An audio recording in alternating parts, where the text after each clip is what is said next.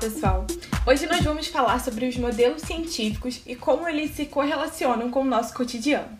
Eu tenho certeza de que você, aluno, já se perguntou milhões de vezes o porquê de aprender determinada matéria ou conteúdo, justificando com a seguinte frase: Mas eu nunca usarei isso na minha vida. Eu sei disso porque eu mesma já me questionei sobre isso várias vezes. Pois é, esse é um grande problema educacional. Muitas vezes não encontramos relação entre as teorias que aprendemos nos livros e a nossa realidade, mas elas são e devem estar muito mais próximas do que imaginamos. Um modelo científico é um ótimo exemplo de como esses dois elementos, teoria e realidade, estão relacionados, visto que um modelo é uma representação de um fenômeno observado no mundo real. Vocês podem estar se perguntando o que seria um modelo científico. Primeiramente, um modelo é uma representação simplificada de algo. Trazendo esse conceito para a área científica, o modelo seria a esquematização de um sistema real, que é carregado de complexidades e elementos envolvidos, em um sistema idealizado, mais simples e prático de ser analisado. Assim, o modelo científico visa representar, explorar, descrever e até mesmo simular fenômenos reais, a fim de compreender seu comportamento. Então, um modelo científico é a idealização simplificada de um fenômeno complexo. O que queremos dizer com isso? Bom, vamos imaginar uma situação hipotética onde você tem uma entrevista de emprego marcada para as 8 da manhã em uma cidade vizinha. Você não está muito feliz, já que vai ter que acordar bem cedo para chegar lá na hora. E ninguém gosta de acordar cedo, não é? Pois é, acredito ser um gosto bastante peculiar.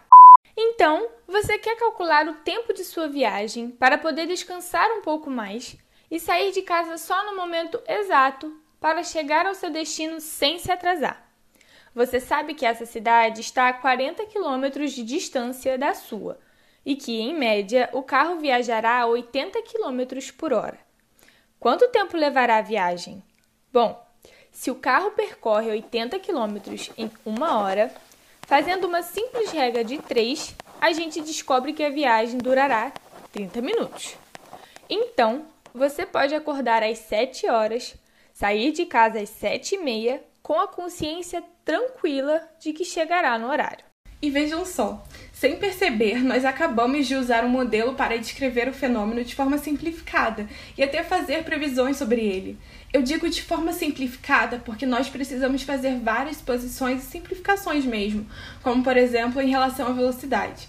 Não temos como garantir que o carro estará sempre a 80 km por hora, pois em algum momento ele terá que parar em um sinal, ou então o tráfego em determinado percurso pode estar mais lento e o carro terá que diminuir a velocidade, ou talvez ele possa andar a 100 km por hora em uma rodovia.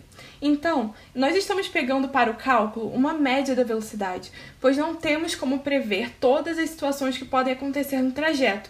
E mesmo se tivéssemos todas essas informações, ainda assim seria um cálculo muito complexo. A questão é que a gente pode dizer que a velocidade é em média 80 km por hora, pois sabemos que nessa situação ela irá variar um pouco, ou seja, ela pode até chegar a 82, 85, cair para 78,77, mas ainda assim são valores em torno de 80. Se chegarmos a parar em um sinal, esse tempo em que a velocidade é reduzida e até mesmo nula, em comparação com o tempo total de viagem, é muito pequeno. Então, pode ser desconsiderado.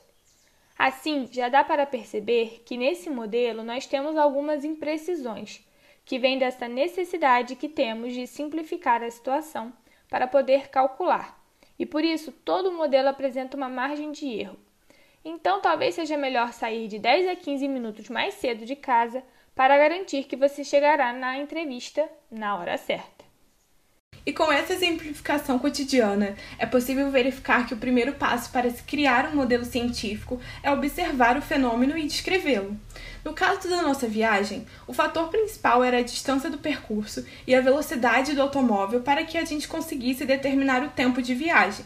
Mas se quiséssemos uma precisão maior, precisaríamos analisar outras variáveis como regiões de tráfego naquele percurso e sua velocidade, a quantidade de sinais em que o carro deve parar, se em alguma parte da rota a velocidade máxima permitida é menor ou maior do que a velocidade média que a gente está considerando, enfim.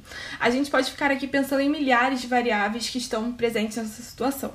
A questão é, nós iríamos conseguir calcular isso tudo? E principalmente, nós precisamos de uma precisão tão grande assim? Resumidamente, as questões básicas que temos que levar em consideração na hora de construirmos um modelo científico são: o que faz parte do meu sistema? Quais são as variáveis que estão envolvidas na situação? Qual é o nível de precisão que eu preciso ter? Quais as variáveis eu posso desconsiderar e quais são as principais?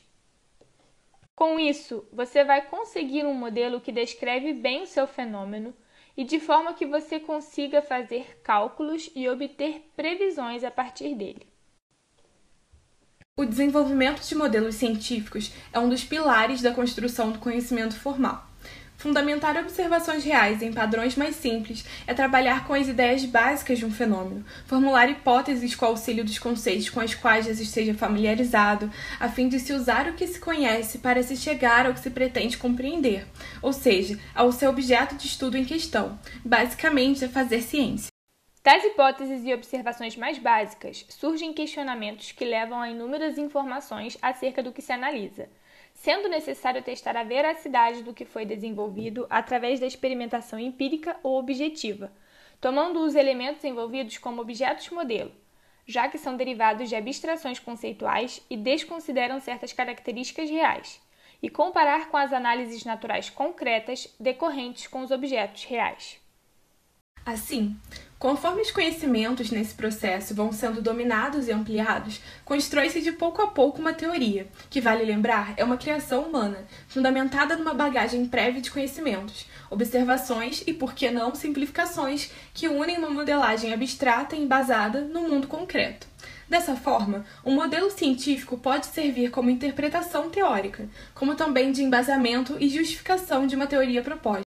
Isso significa que você, estudante, isso mesmo, você, pode produzir uma investigação científica, formular modelos e, quem sabe um dia, desenvolver uma teoria científica.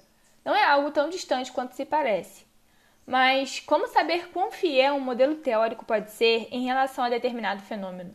Inicialmente, como já dito sobre a relevância dos conhecimentos prévios para orientar uma modelagem científica, o primeiro passo é que os modelos desenvolvidos sejam compatíveis com pelo menos a grande maioria dos conhecimentos científicos já estabelecidos. Quanto ao objeto real de estudo, um modelo bem desenvolvido depende do que se conhece a seu respeito e do que se busca explicar. A validade de um modelo em relação à realidade jamais será de 100%, já que ao simplificar um fato, despreza-se algumas características em função de proporcionar uma melhor compreensão acerca do que se estuda. Assim, pode existir mais de um modelo para o mesmo fenômeno. Então, qual estaria correto? A resposta é que depende do que se pretende analisar. Ou seja, existe a escolha adequada de um modelo para certa observação. Não existe um modelo científico aceito que seja mais correto do que outro.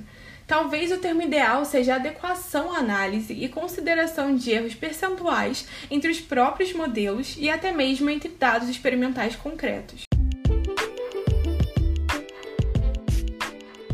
Esperamos que o podcast de hoje tenha despertado um pouco mais a curiosidade científica de vocês.